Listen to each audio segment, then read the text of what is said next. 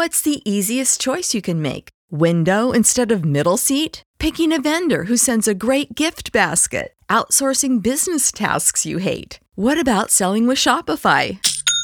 Whether you're selling a little or a lot, Shopify helps you do your thing, however you cha-ching. Shopify is the global commerce platform that helps you sell at every stage of your business. From the launch your online shop stage to the first real life store stage, all the way to the did we just hit a million orders stage? Shopify's there to help you grow. Whether you're selling scented soap or offering outdoor outfits, Shopify helps you sell. Wherever and whatever you're selling, Shopify's got you covered. Sign up for a $1 per month trial period at shopify.com slash try. Go to shopify.com slash try now to grow your business, no matter what stage you're in. Shopify.com slash try.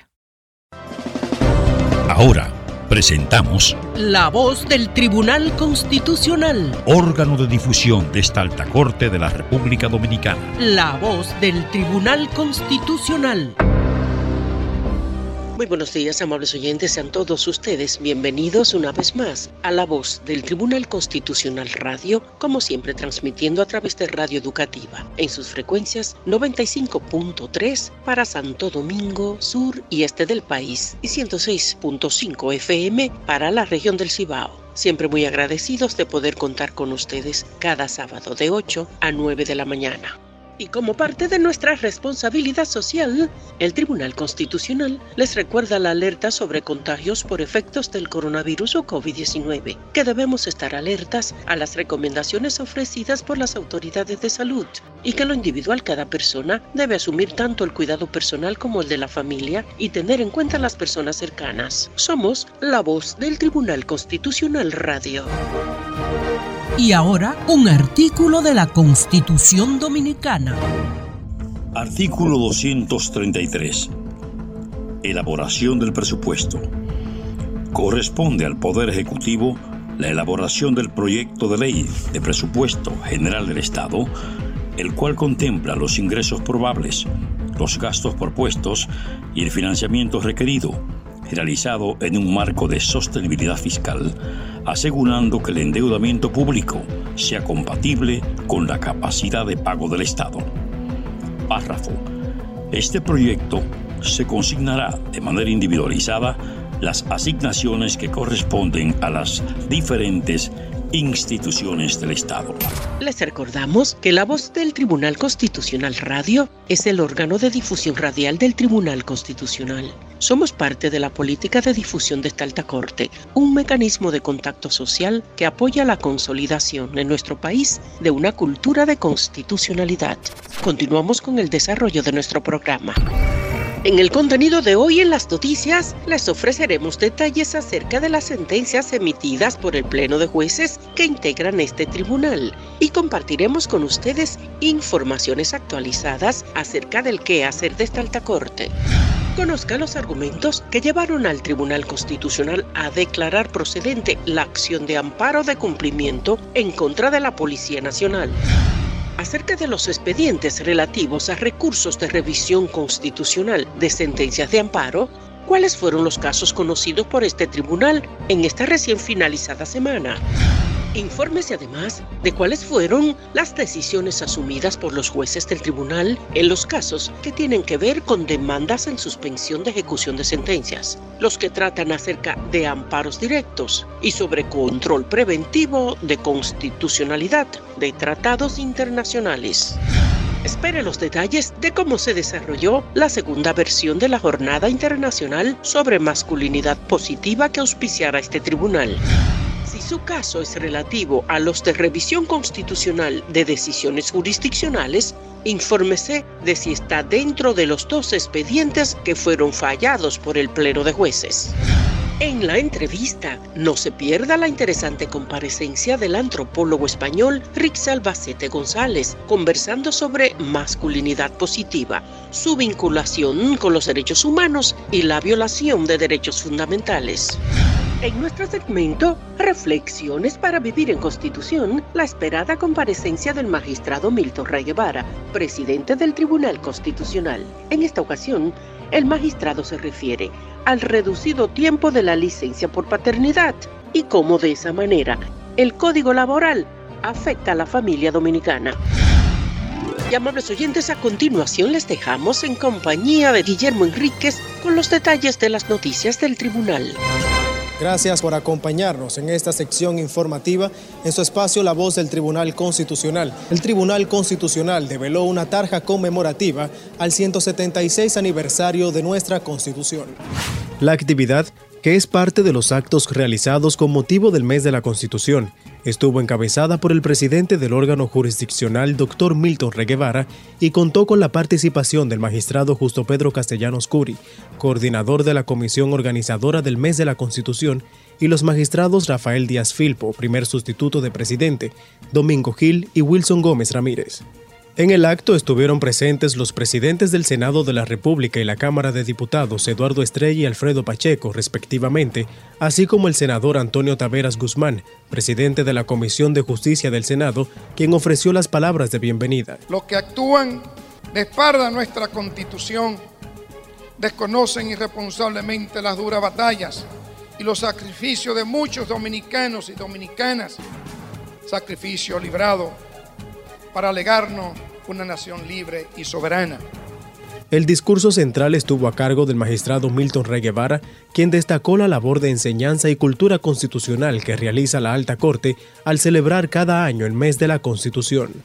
Que nosotros tenemos razones hoy para venir aquí a la Primada de América, acogido por los representantes del pueblo, a realizar un homenaje a los diversos constituyentes o miembros de las asambleas revisoras que han dotado al país de constituciones. Y claro, el propio Siege hablaba de que la constitución no es la obra del poder constituido, sino del poder constituyente. En este encuentro, también estuvieron presentes los legisladores que conforman las comisiones permanentes de justicia de ambas cámaras, Asimismo, el jurista e historiador Adriano Miguel Tejada, quien emitió unas breves notas históricas sobre las asambleas constituyentes que se han reunido en la ciudad de Santo Domingo para proclamar las reformas constitucionales más trascendentales. Aún en sus momentos más asiagos, el pueblo dominicano siempre ha buscado en la Constitución la fuerza vivificadora que lo impulse al logro de sus propósitos nacionales. Lo buscó antes de ser república, lo buscó en momentos terribles para el país.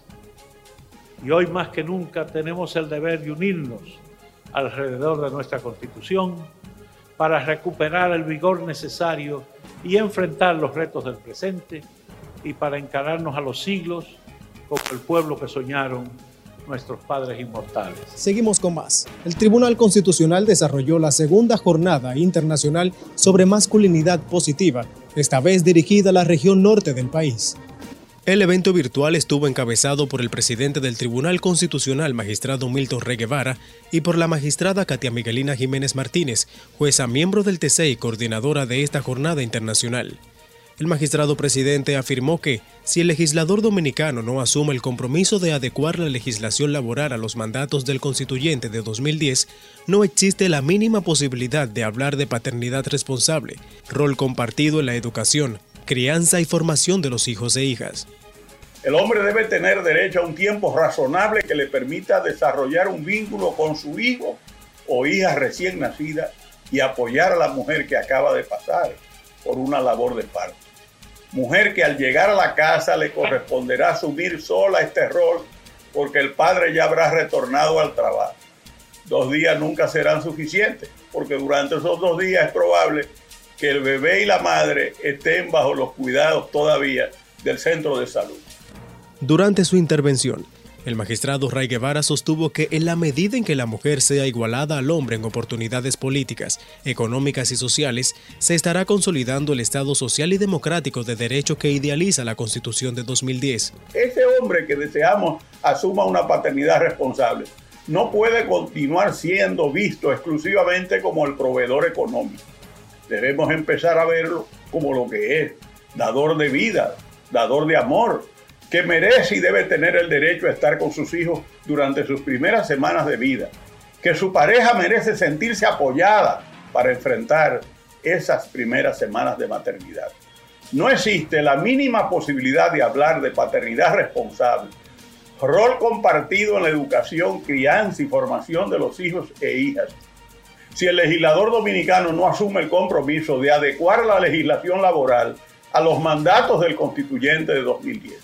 En el inicio de la jornada formativa, Richard Bacete González, antropólogo e investigador, dictó la ponencia titulada Masculinidad positiva para una convivencia democrática, alternativas contra la violencia de género en el contexto del COVID-19. Amigos, y el Tribunal Constitucional continúa desarrollando sesiones virtuales. Aquí se conocieron varios expedientes. Acerca del expediente TC-02-2020-0004, relativo al control preventivo de constitucionalidad del acuerdo entre el gobierno de la República Dominicana y el gobierno de los Emiratos Árabes Unidos para servicios aéreos entre y más allá de sus respectivos territorios, suscrito en Dubái en fecha 3 de noviembre de 2014 y sometido ante este Tribunal Constitucional el 17 de julio de 2020, la decisión adoptada fue declarar el indicado acuerdo no conforme con la Constitución. En el expediente TC-05-2020-0032, interpuesto por el señor Onasi Alcántara Alcántara, contra la sentencia 0030-02-2019-SSEN-00152, dictada por la primera sala del Tribunal Superior Administrativo en fecha 6 de junio de 2019, la decisión adoptada fue rechazar el recurso y, por tanto, confirmar la sentencia objeto del mismo.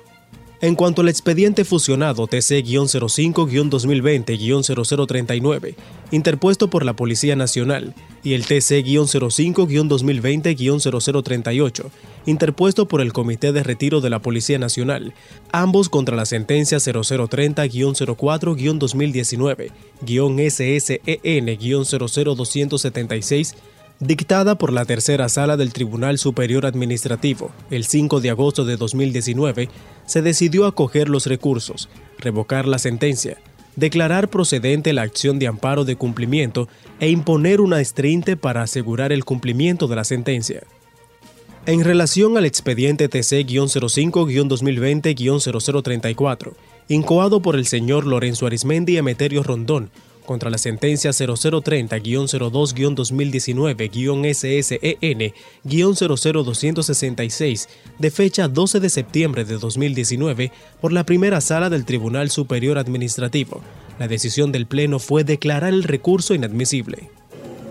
Aún hay más noticias. El magistrado Milton Ray Guevara, presidente del Tribunal Constitucional, recibió la visita de cortesía del embajador británico en la República Dominicana, Mokbul Ali. El magistrado Ray Guevara se reunió en su despacho con el representante de la corona británica, quien estuvo acompañado por su oficial ejecutiva Coral Matos. De su lado, el magistrado presidente estuvo acompañado por el secretario del TC Julio José Rojas Báez. Al final del encuentro, en el que las autoridades compartieron sobre temas de interés común, el embajador fue obsequiado con un kit de publicaciones editadas por el TC. Manténgase al tanto de estas y otras informaciones accediendo a nuestro portal web www.tc.gov.do.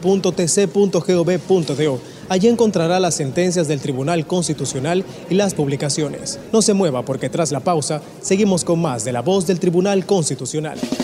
Usted está en sintonía con la voz del Tribunal Constitucional Radio, órgano de difusión del Tribunal Constitucional de la República Dominicana que como cada sábado se transmite a través de Radio Educativa FM 95.3 para Santo Domingo Sur y este del país. Y en la frecuencia 106.5 para la región del Cibao. La voz del Tribunal Constitucional Radio. La voz del Tribunal Constitucional tiene nuevo horario. Sintonice cada sábado a las 8 de la mañana por el canal 4RD y en Radio Educativa 95.3 FM los domingos a las 10 de la mañana por Digital 15 y Telemicro Internacional y a las 11 por Teleuniverso Canal 29.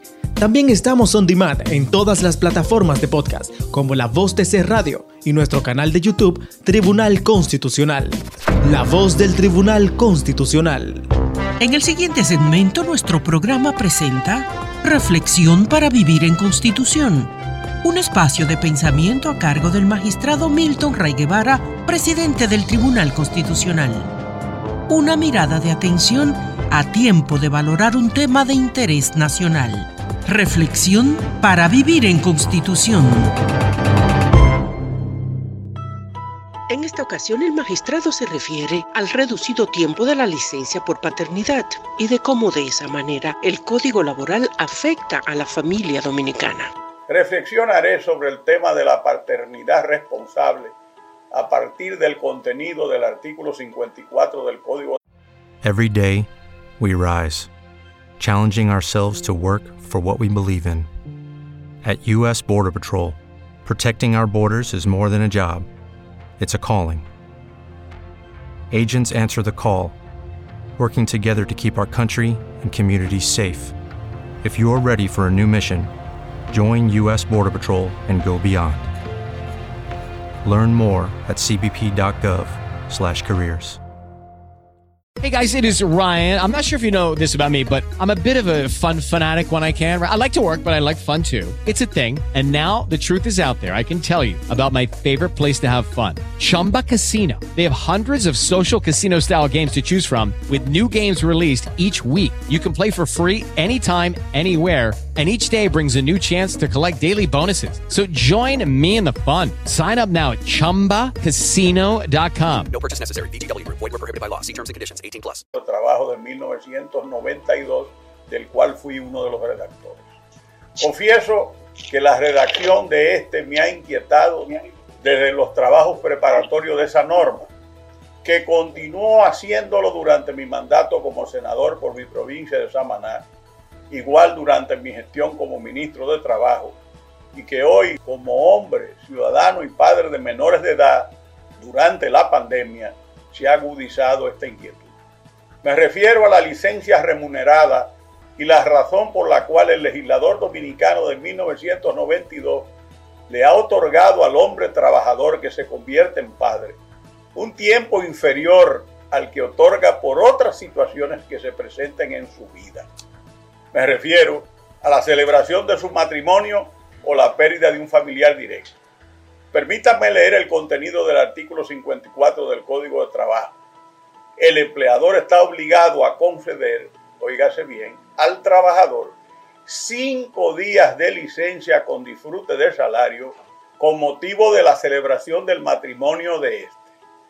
Tres días en los casos de fallecimiento de cualquiera de sus abuelos, padres e hijos o de su compañera y dos días para el caso de alumbramiento de la esposa o de la compañera debidamente registrada en la empresa.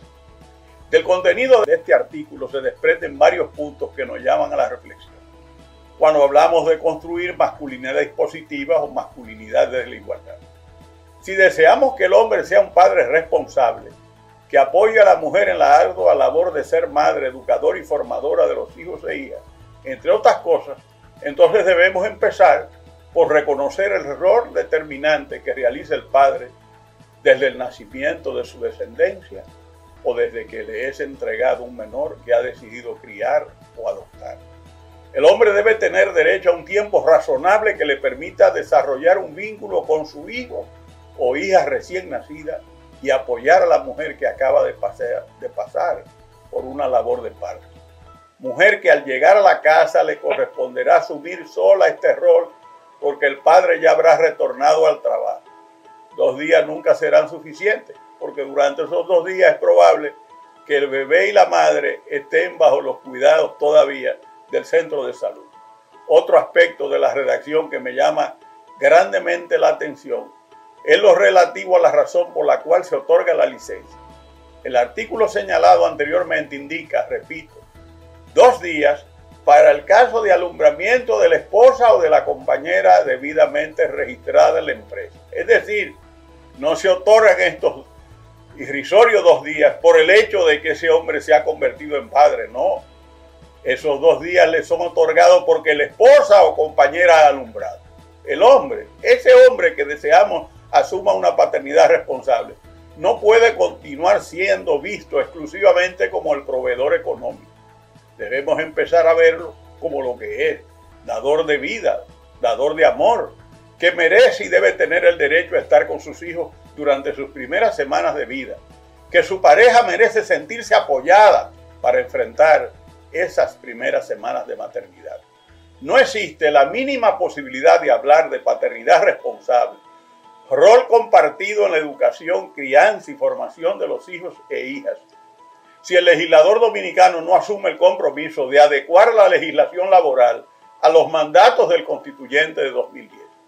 La constitución de 2010 de manera contundente establece en el artículo 55, numeral 11, que el Estado promueve, oígase bien, la paternidad y maternidad responsables.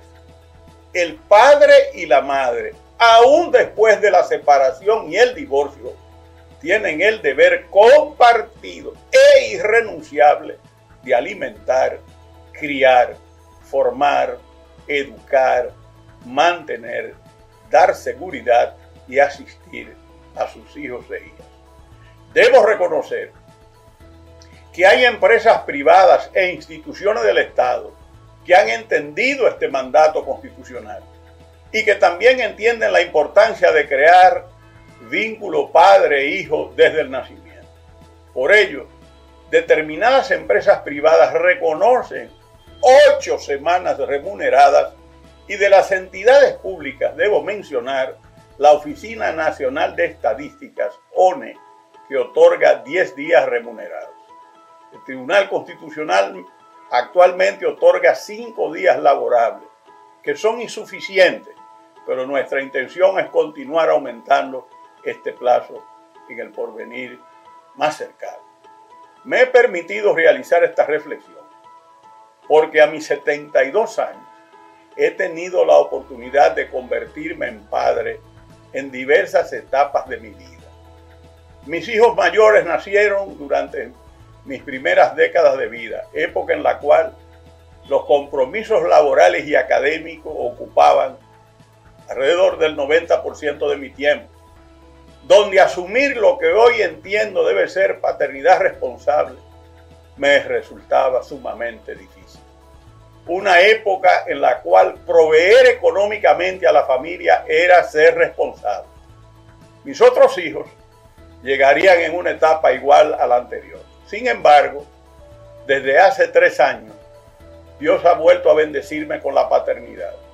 Me ha dado otra oportunidad de asumir este rol con Charles David de tres años y Juan Pablo que recién ha cumplido su primer año de vida. Me siento extremadamente orgulloso con esa línea de pensamiento de que mi hijo médico Milton François haga admirable labor de cuidados y mimos con mi nieto de nueve meses, Milton Xavier, en una hermosa demostración de una visión comprometida con la masculinidad positiva. A pesar de mis grandes compromisos laborales como presidente del Tribunal Constitucional, he asumido desde el amor y la calidad de tiempo mi rol de padre. Durante estos meses de pandemia, más tiempo físicamente en el hogar. Charles David, en ocasiones se ha convertido en mi asistente personal en las reuniones del Pleno o de otra naturaleza vía las plataformas digitales. Estos meses de pandemia han representado grandes retos para las familias. Está comprobado que la mujer sola no puede y no podrá ser la única responsable de dar amor, guiar y educar a los hijos. Dar vida es un don de Dios que solo puede materializarse por la decisión responsable del hombre y la mujer.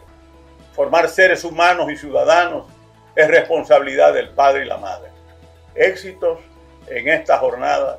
Continuemos construyendo masculinidad desde la igualdad y la dignidad humana Muchas gracias. Hemos presentado Reflexiones para Vivir en Constitución a cargo del magistrado Milton Rey Guevara, presidente del Tribunal Constitucional.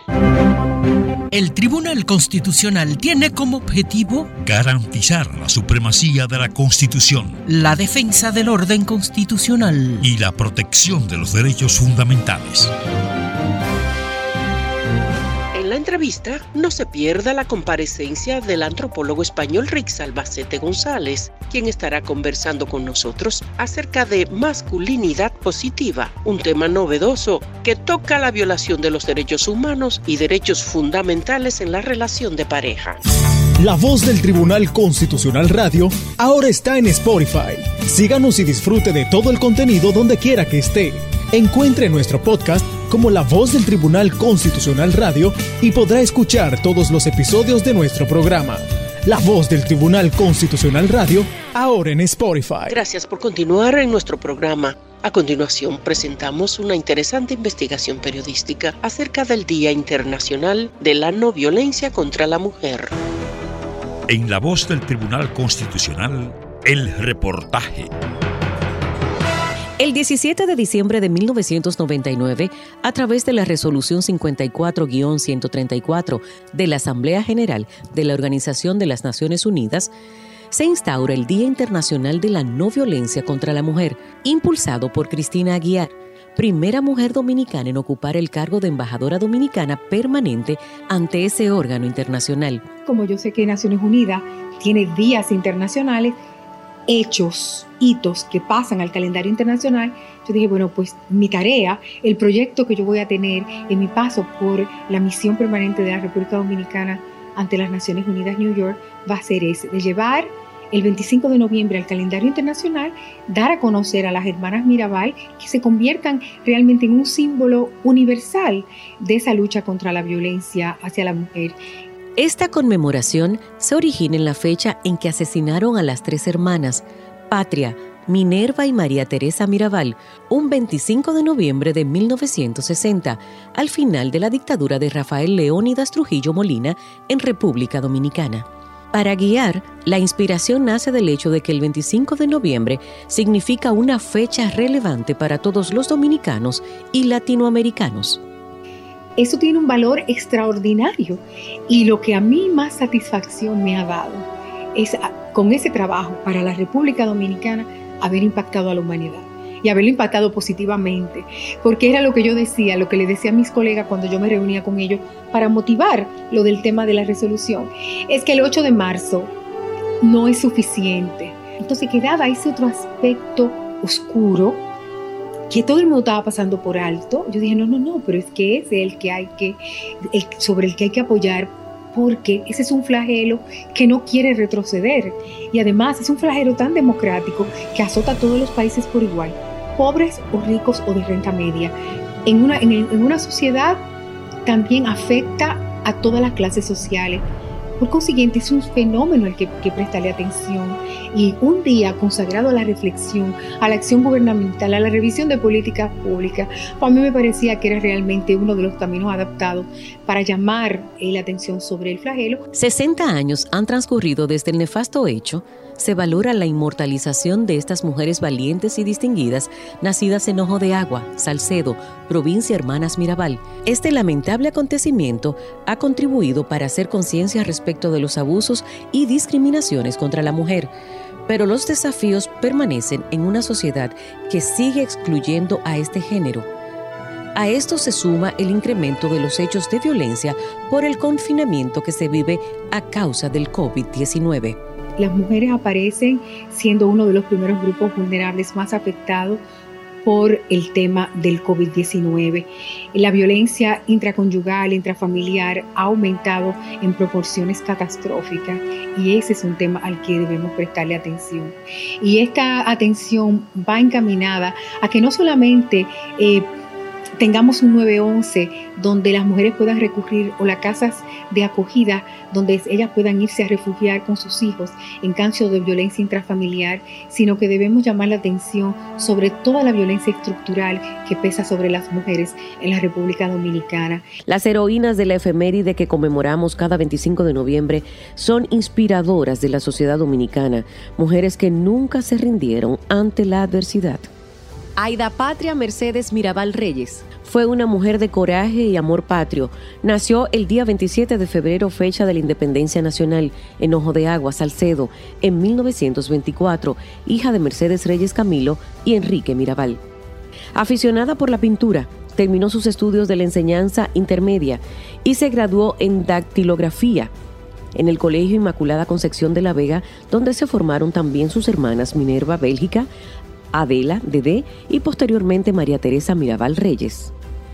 Casó con el granjero Pedro González. De ese matrimonio nacieron cuatro hijos. Patria apoyó los grupos que perseguían el derrocamiento del dictador Rafael Trujillo Molina. Sostenía que liberarse del sistema era una conquista de hombres y mujeres, una de las tantas ideas que se expusieron para el cambio logrado tras su desaparición física. El último aliento de patria le fue arrancado junto a Minerva, María Teresa y Rufino de la Cruz, el conductor del vehículo en el que viajaban el 25 de noviembre de 1960, cerca del puente Marapica en la carretera Santiago-Puerto Plata, mientras regresaba de visitar a su esposo Pedro González en la fortaleza de Puerto Plata, donde guardó prisión por oponerse al régimen dictatorial, al igual que las parejas de sus malogradas hermanas. María Argentina Minerva Mirabal Reyes de Tavares, Nació el 2 de marzo de 1926 y fue una gran activista dominicana. Se graduó de bachiller en Filosofía y Letras en 1946. Estudió Derecho en 1957. En 1954 Minerva conoció a Manuel Aurelio. Okay, round two. Name something that's not boring. laundry? Uh, a book club. Computer solitaire, huh? Ah. Sorry, we were looking for Chumba Casino. That's right. ChumbaCasino.com has over 100 casino style games. Join today and play for free for your chance to redeem some serious prizes. ChumbaCasino.com. No purchase necessary. Full prohibited by law. 18 plus terms and conditions apply. See website for details.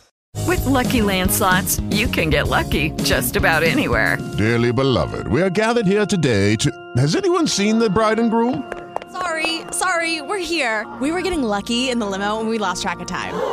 No, Lucky Land Casino, with cash prizes that add up quicker than a guest registry. In that case, I pronounce you lucky. Play for free at LuckyLandSlots.com. Daily bonuses are waiting. No purchase necessary. Void where prohibited by law. 18 plus. Terms and conditions apply. See website for details. Elio Tavares Justo, Manolo, también estudiante de Derecho, con quien casó y procreó dos hijos, Minerva Josefina y Manuel Enrique, nacidos en 1955 y 1960 respectivamente. La pareja encabezaba las reuniones clandestinas que dieron origen al movimiento revolucionario 14 de junio. Minerva era una mujer excepcional, Destacada en múltiples actividades, se dio a conocer con el nombre de Mariposa. Fue una activista entusiasta, carismática y firme militante antitrujillista, defensora cabal de la libertad, valiente y enemiga de los abusos y vejaciones.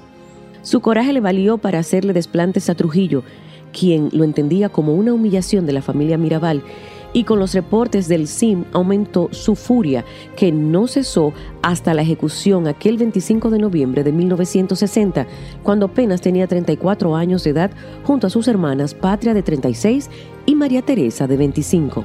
Los azotes y otros ataques a la integridad física no fueron suficientes. Las remataron lanzando sus cuerpos en el jeep en el que viajaban hacia un precipicio, tratando de simular un accidente.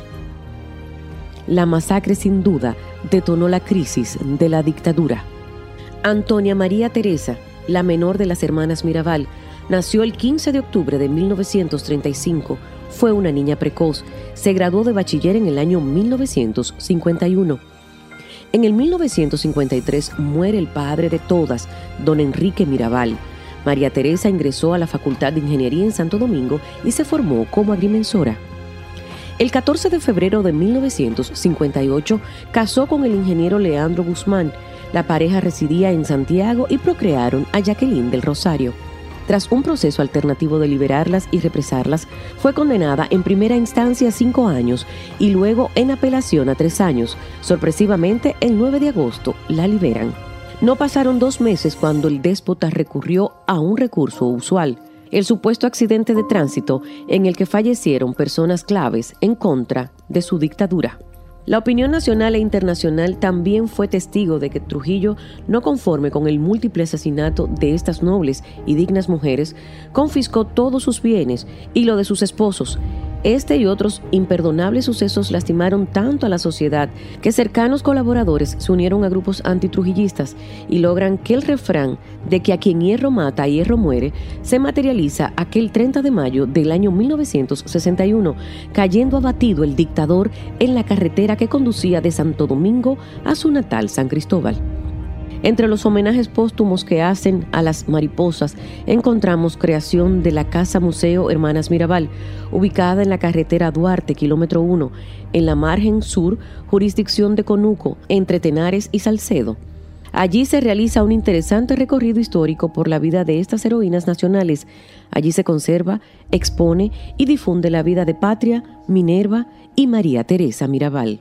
Aquí se proyecta un deseo que en vida guardó y pudo concretizar la hermana sobreviviente de De Mirabal, a quien le tocó llevar a cuestas no solo el luto, sino la alegría de ver crecer en su regazo a sus sobrinos. Aquí encontramos una colección compuesta por artículos personales y de uso cotidiano de las inmortales mujeres, pero también se exhiben las pertenencias que llevaban las hermanas el día del crimen. Loor a las hermanas Mirabal y a todas aquellas que sobreviven por sus acciones. Mujer dominicana, mujer de todo el mundo, adelante, te necesitamos con tu ímpetu para prosperar sobre la base de la igualdad, como reza el artículo 39 de la Constitución Dominicana. El Tribunal Constitucional de la República Dominicana tiene como misión la difusión y divulgación de nuestra Constitución. Es por eso que te la ponemos más fácil. Y es que ya puedes acceder a ella a través de nuestro código QR. Escanéalo en nuestras publicaciones, vallas, periódicos o hasta en el televisor y en un segundo obtendrás la Constitución Dominicana en tu tablet o teléfono. ¿Qué esperas? Accede a nuestro código QR y obtendrás la Constitución Dominicana en la palma de tus manos. En la voz del Tribunal Constitucional presentamos las efemérides, un merecido tributo con el cual el Tribunal Constitucional destaca los grandes eventos históricos, honra el sentimiento patrio y la valentía de los hombres y mujeres que con su arrojo forjaron la nación dominicana. El 30 de noviembre de 1821 es proclamado el denominado Nuevo Estado Independiente de Haití Español y por tanto derogada la Constitución de Cádiz mediante el artículo 32 del Acta Constitutiva del Nuevo Estado. En virtud de la Guerra de la Reconquista, los dominicanos volvimos a formar parte de la monarquía española como provincia o colonia, desde 1809 hasta noviembre de 1821, dentro del área geográfica conocida como América Septentrional. Con la categoría política de provincia, los dominicanos concurrimos a las Cortes Generales y Extraordinarias que en Cádiz sancionaron en 1812 la denominada Constitución de la Monarquía Española para los pueblos de las penínsulas y sus dominios en el Nuevo Mundo. Los dominicanos estuvimos representados en aquel acontecimiento jurídico por el licenciado Francisco de Mosquera y Cabrera, asumiendo este la calidad de diputado. El primer ejemplar de la Constitución de Cádiz llegó a nuestro país en julio del mismo año 1812 tras arribar la goleta española Intrépido Rovira, el placer de los estudios, lugar marino localizado en la costa de la ciudad de Santo Domingo de Guzmán, que para fondearlo es necesario costear la tierra de Barlovento desde el lugar geográfico conocido como Cabo Caucedo. En nuestro país el texto fue leído en altavoz en toda su extensión por un regidor del Cabildo y desde entonces comenzó a regir la Carta Suprema de Cádiz o Constitución Gaditana hasta que fue abolida en España en 1814, cuando se restableció el régimen absolutista y las provincias de ultramar volvieron a ser colonias dependientes del Consejo de Indias. En 1820, la Constitución de Cádiz fue puesta nuevamente en vigor en cumplimiento de una real orden y en la colonia de Santo Domingo, como en todos los territorios de ultramar que estaban bajo dominio de España, fue publicada y jurada esta Constitución, habiendo nosotros publicado y jurado este valioso instrumento jurídico los primeros días de junio del referido año.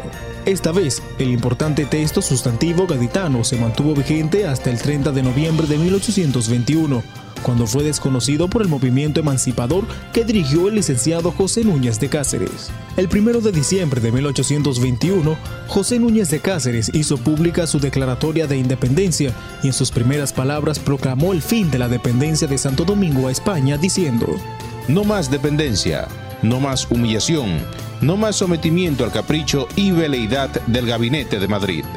El licenciado Núñez de Cáceres dijo finalmente, si hay todavía entre nosotros almas tan bajas y vendidas al servilismo que se atrevan a contradecir estas verdades de experiencia, vuelvan por un instante sus fascinados ojos al espantoso estado de ruina y desolación en que yace sumida la parte española de la primada del Nuevo Mundo.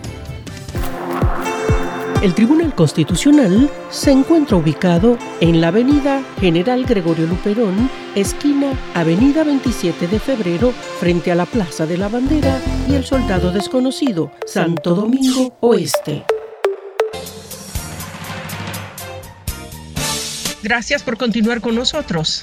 Y amables oyentes, ya en el cierre de nuestro programa, para la presentación de la entrevista de hoy, les dejamos en compañía de Mildred Abreu Hernández. Para la entrevista nos acompaña el antropólogo español Rixar Bacete González, quien posee una maestría en estudios feministas y de género.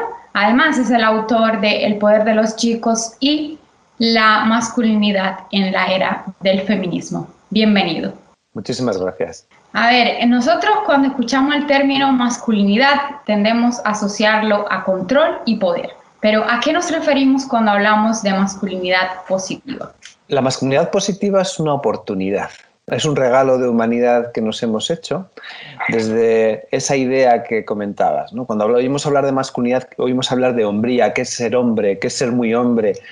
Probablemente se nos vengan a la mente, al cuerpo, a la memoria, a las emociones, ideas eh, de otro tiempo, ideas que nada tienen que ver con la búsqueda de la felicidad, ideas que encajan muy mal con los derechos humanos, ideas que muchas veces atentan contra la democracia porque están apoyadas fundamentalmente en la legitimación del poder y la violencia como el medio para mantenerse en el poder y los privilegios por parte de los hombres. Y con la masculinidad positiva lo que queremos hacer es reconvertir, reconstruir, transformar el significado de la masculinidad. Y queremos construir una masculinidad que sea humanista, que nos lleve a los hombres a tener experiencias de vida plenas.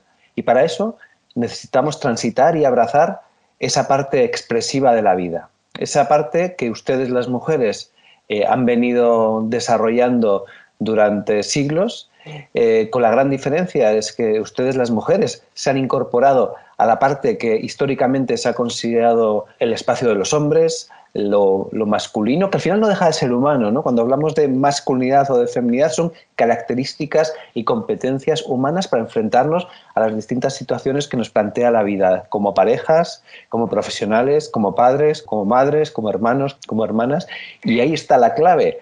¿Cómo completamos la humanidad? El sexismo, el patriarcado al final lo que hace es limitar tanto las capacidades de las mujeres como de los hombres. Lo que ocurre es que ustedes nos llevan ventaja en el sentido de que en las últimas décadas han transitado, han abierto sus, brazos, han abierto sus mentes también al espacio del poder, también al espacio de la responsabilidad. Y nuestras maravillosas magistradas del Tribunal Constitucional son un buen ejemplo de ese proceso de empoderamiento, pero nos ha producido un tránsito inverso de los hombres en el sentido de ocuparnos de lo que realmente es importante en la vida, que es sostenerla y cuidarla, y cuidar a las personas que nos quieren, cuidar a las personas que dependen de, de nosotros, para completar la humanidad y ser un buen policía, un buen magistrado, un buen abogado, tenemos que demostrarlo también en, si en el ámbito privado somos personas justas o no. Así es. Entonces, definitivamente hablamos de una nueva construcción de un hombre que sea capaz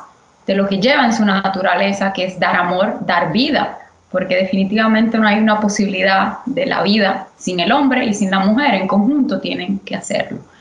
Hablemos entonces de paternidad responsable, que va de la mano justamente con lo que usted habla.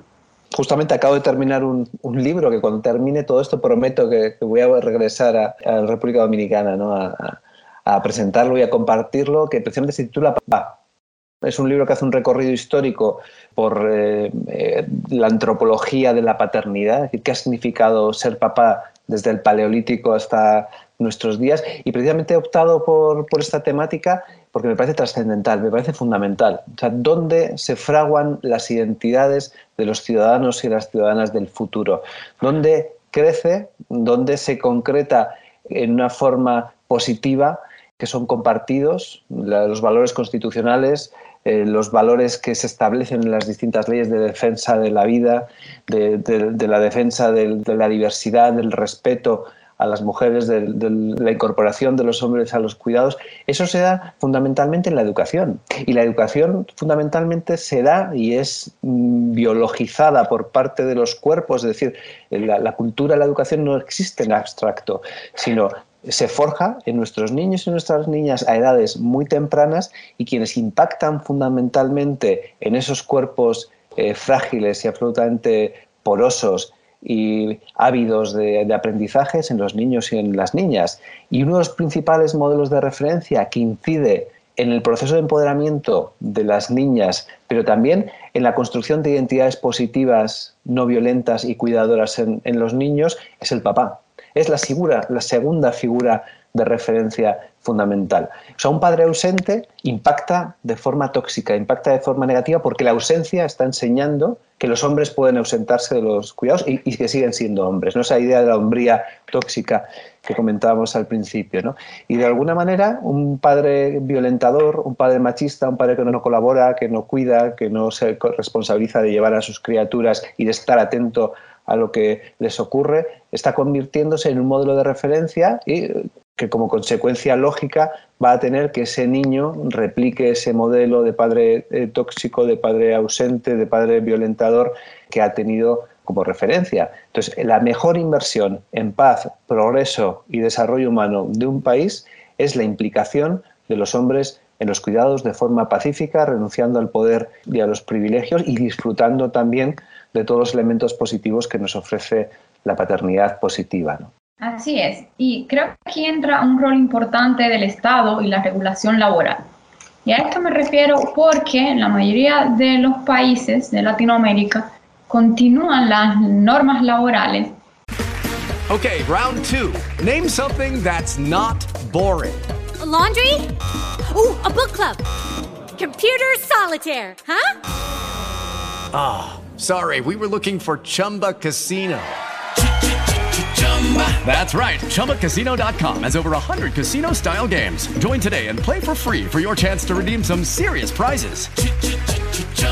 ChumbaCasino.com. No purchase necessary. Full prohibited by law. 18 plus terms and conditions apply. See website for details. No visualizando al hombre como ese dador de vida, de amor, y que ese lazo que debe estrecharse a partir del nacimiento de un bebé, de su hijo, pues los días que le permiten estar ausente del trabajo tienden a ser menos de una semana. Por ejemplo, en República Dominicana son dos días el código de trabajo y la redacción dice por el alumbramiento de la esposa o la compañera, es decir, no por el hecho de ese hombre convertirse en padre. ¿Qué opinión le merecen mm normas y cómo pueden los estados aportar y contribuir a esta nueva idea de hombre. O sea, yo creo que es fundamental, ¿no? el, cambio no es individual, ya decía el famoso pedagogo brasileño ya fallecido, Paulo Freire, ¿no? que, que nadie se libera solo, nos liberamos en comunidad.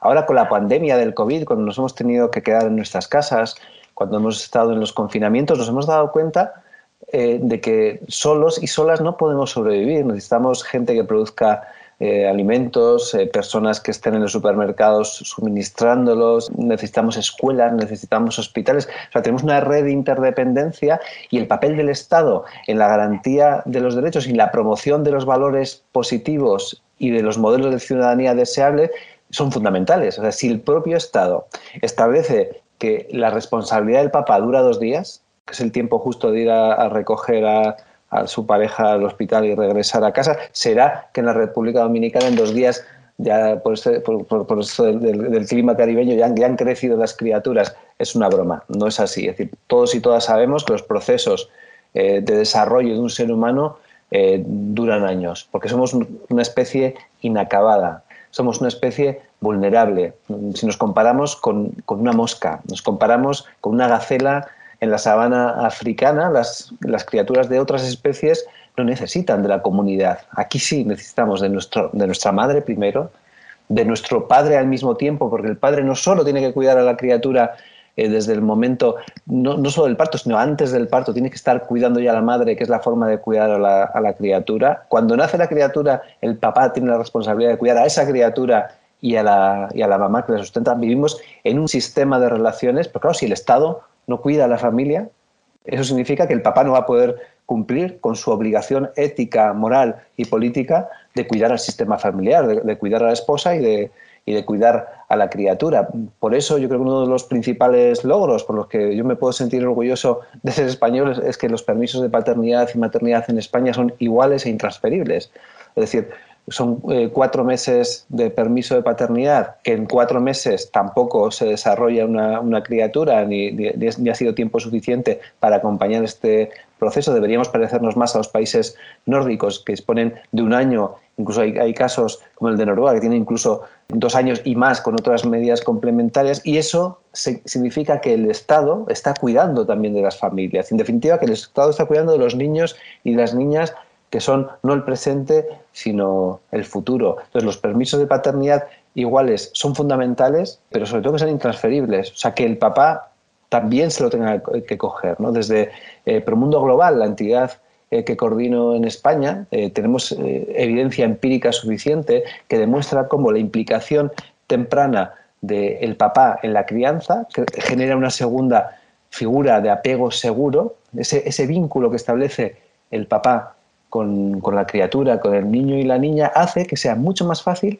y, está hablando de evidencia empírica, que esos niños y esas niñas enfermen menos, tengan muchas menos posibilidades de, tener contactos de drogas, se accidentan menos cuando son mayores y las niñas se empoderan y buscan específicamente parejas de hombres pacíficos, cuidadores igualitarios, luego tienen muchas menos posibilidades de ser violentadas y los chicos son menos violentadores, tienen mejores resultados eh, académicos, etcétera, etcétera. Es decir, invertir desde el Estado en los permisos de paternidad es fundamental porque está poniendo la luz y está definiendo cómo un país, en este caso España o la República Dominicana, priorizan en su cultura e introducen en el ADN de su cultura los cuidados.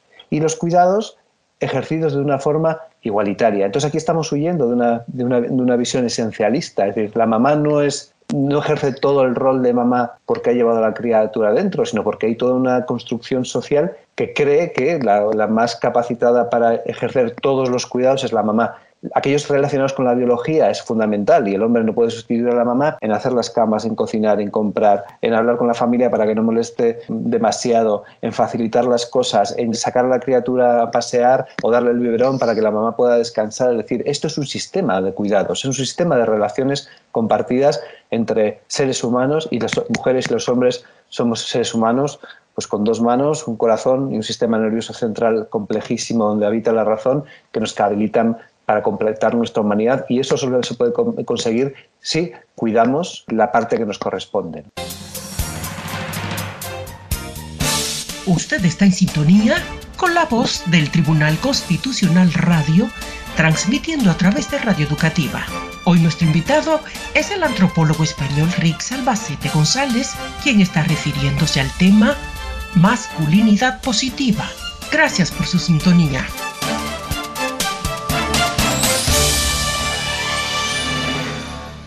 Usted al inicio hablaba, uno, de este aspecto que ha dejado de relieve, que la mujer sola no puede, que el hombre solo no puede, sino que tiene que ser en conjunto la educación, la formación y la guía de sus hijos, porque solo así formaremos seres humanos y ciudadanos integrales. Pero hay otro aspecto que la pandemia, el COVID-19, ha revelado, y es el aumento significativo de la violencia de género, violencia intrafamiliar, que se ha extendido no solo ya a la pareja directa, a los hijos, sino incluso a familiares de la pareja.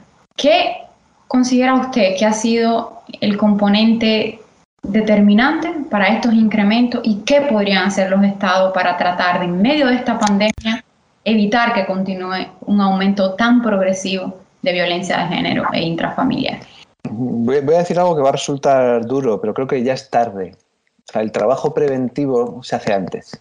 Es decir, ahora nos podemos llevar las manos a la cabeza eh, porque se ha incrementado algo que, ya era habitual. O sea, los feminicidios ya existían, las mujeres violentadas por su pareja ya existían, lo que ocurre es que con, los confinamientos y con el hecho de que estas mujeres han tenido que convivir estrechamente y con muchísima intensidad en una situación de, de estrés con sus parejas, ha habido muchas más posibilidades de que ejercieran la violencia. Entonces tenemos que pensar que esta pandemia no solo tiene las consecuencias propias de, una tragedia de estas características que tienen que ver con un virus, sino que tendríamos que activar recursos como si hubiera venido un huracán.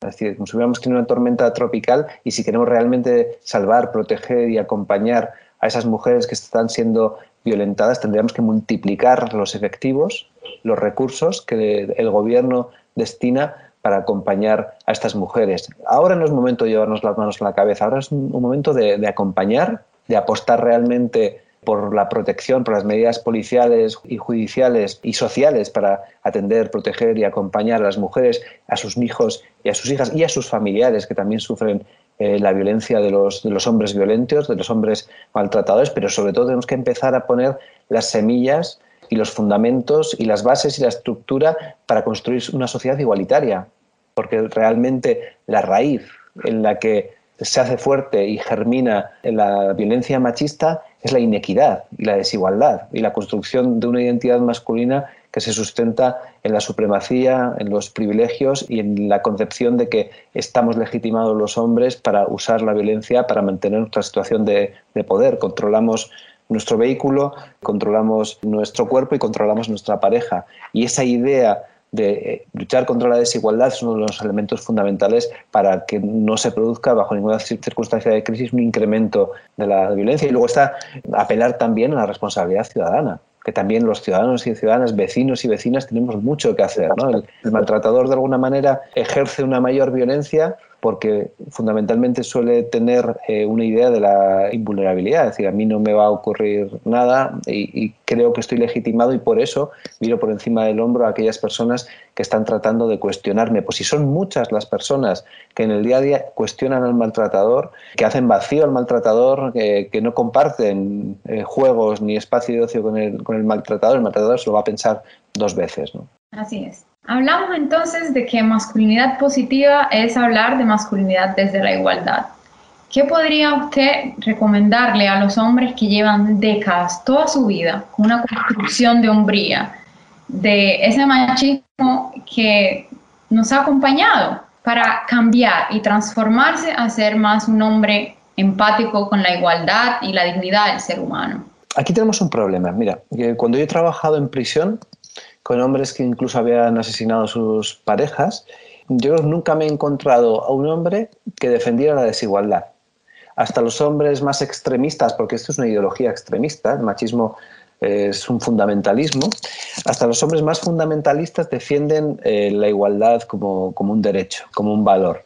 Entonces, en el plano eh, mental, en el plano de la deseabilidad, es muy fácil que nos pongamos de acuerdo la dificultad está en los hechos. La, dificultad está en ser coherentes con aquello que decimos y poner en nuestra vida en práctica todo un proceso de transformación personal y, colectiva que nos lleve a ser hombres más, más justos, que nos lleve a ser eh, hombres más, más cuidadores. Y la prueba del algodón, ¿dónde están? Eh, fundamentalmente en cuanto cuidamos. Es decir, si el ser humano como ser vulnerable para llegar hasta donde estamos eh, nos han tenido que cuidar otras personas, normalmente mujeres, durante muchos años, la inmensa mayoría de los hombres tenemos un déficit de cuidados.